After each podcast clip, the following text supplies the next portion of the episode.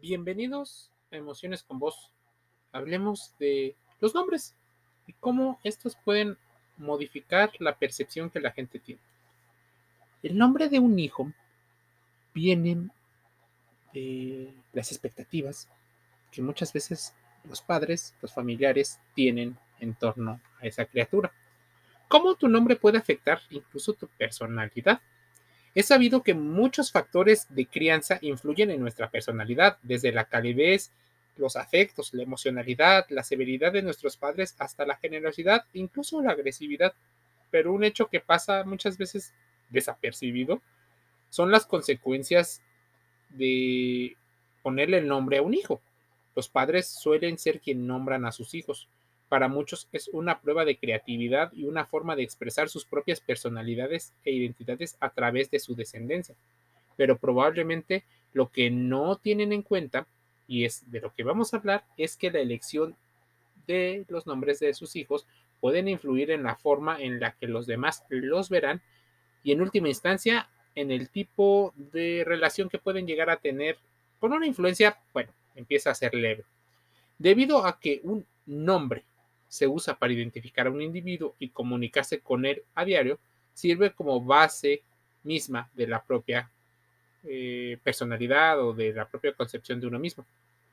Por supuesto, muchos otros factores también influyen en nuestra personalidad. No te estoy diciendo que este va a ser el único, pero las experiencias eh, formativas juegan un papel importante, al igual que las personas con las que se pasa mucho tiempo y en última instancia los roles que se asumen en la vida, el hombre juega mucho que ver, mucho, tiene mucho que ver. En medio de todas estas discusiones, ¿cuál es la influencia de los nombres? A nivel básico, nuestros nombres pueden revelar detalles sobre nuestra etnia u otros aspectos de nuestro origen, lo que en un mundo de prejuicios sociales conllevan consecuencias a veces inevitables. Por ejemplo, una investigación estadounidense realizada a partir del 11 de septiembre encontró que las personas que tienen un nombre que suena árabe tenían menos probabilidades de concretar una entrevista de trabajo en los Estados Unidos en comparación a un nombre que suene con ascendencia blanca o de una etnia blanca. Me acuerdo escuchar cuando era muy joven eh, cómo en países como Honduras, Nicaragua, Colombia y Ecuador, los nombres eh, de origen anglosajón eran combinados con apellidos latinos, Así que William se convirtió en uno de los nombres más populares y la combinación de apellidos, bueno. ¿Cómo eh, los nombres influyen en nosotros? Bueno, a veces nos inspiramos en el famoso del momento, en alguien al que nosotros admiramos. Esto es a veces injusto a muchos niveles, particularmente porque los nombres resultan ser un indicador poco confiable de nuestro origen. Las consecuencias no deben de tomarse a la ligera, pero es ahí donde determina la influencia de los nombres. Incluso dentro de una sola cultura, los nombres pueden ser comunes o raros. Pueden tener ciertas connotaciones positivas o negativas en términos de su significado o de a quién se les asocia. Los nombres a veces podrían no gustarnos. Me acuerdo escuchar el nombre de US Navy. Sí. US Navy. US de Estados Unidos y Navy de la Marina, ¿no? O del ejército, parte del ejército de los Estados Unidos. Entonces alguien se llamaba US Navy. Ahora, a su vez, estas características de nuestros nombres afectan inevitablemente cómo nos tratan los demás y cómo nos hacen sentir. Un estudio del 2000 dirigido por el psicólogo estadounidense eh, Jean Tebesh, eh, descubrió que las personas a las que no les gusta su nombre propio tendían a tener una adaptación psicológica más deficiente. Pueden deberse a muchas cosas, pero ahí había un indicador.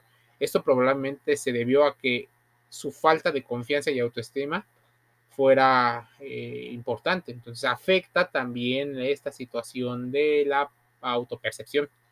En términos de cómo los nombres afectan la forma en la que otros nos tratan, un estudio alemán publicado en el 2011 se les preguntó a los usuarios, sí, a estos usuarios de citas, eh, si quisieran o tuvieran la posibilidad de, si querían que sus posibles encuentros fueran analizados en función a los nombres involucrados.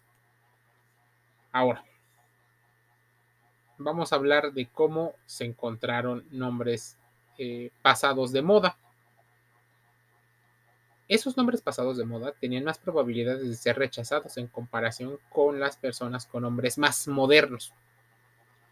El hecho podría ser significativo de cómo estas personas fueron tratadas a lo largo de la vida y cómo sus nombres podrían haber dado forma a las personas que hoy son.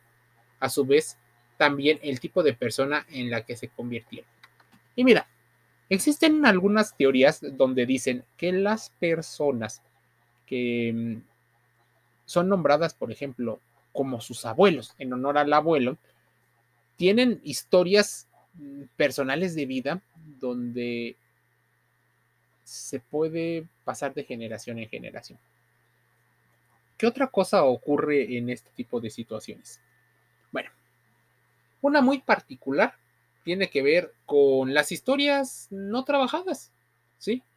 Pero que no nos damos cuenta. Esas teorías del apego y esos problemas también tienen mucho que ver. Mira, una investigación eh, que se hizo también en Alemania encontró que los participantes tenían menos probabilidades de ayudar a un extraño con un nombre considerado negativamente que a los que tenían calificativos positivos. Incluso están los prejuicios por el nombre. Ahora, nombramos a las personas de acuerdo a lo que eh, queremos, queremos y creemos. Recuerdo un caso donde un oficial del ejército le decidió poner a su hijo como un héroe de una mitología.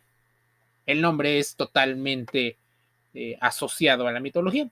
Era inevitable que tus padres estaban muy, eh, muy inspirados. Y no está mal.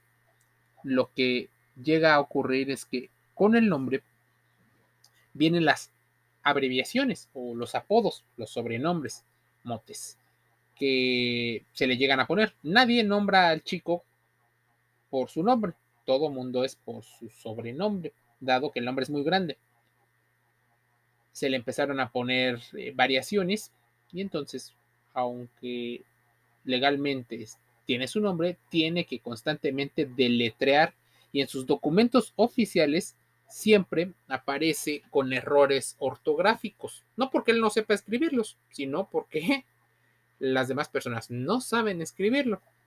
Ahora, ¿por qué en algunos gobiernos regulan los nombres de los hijos y se supone que está libre albedrío de poner lo que tú quieras. Bueno, porque si no todos se podrían llamar Diego Armando Maradona, porque todos se llamarían Messi o Cristiano Ronaldo, por citarte algunos ejemplos. Todo el mundo les gustaría que a lo mejor sus hijas se llamaran Marie Curie o, otros nombres que, bueno, están asociados con una persona. Otro trabajo reciente sugiere que de manera similar las consecuencias eh, nocivas de tener un nombre impopular o que suene negativo puede resultar eh, perjudicial, incluso que lo haga un poco más propenso em, como un factor de riesgo al bullying. Descubrieron que las personas con nombres considerados como poco populares o con connotaciones más negativas tenían más probabilidades de estar involucradas incluso en los crímenes. Aunque esto es una generalización, debemos entender muchas veces qué ocurre nuestros nombres pueden tener consecuencias porque pueden afectar cómo nos sentimos acerca de nosotros mismos.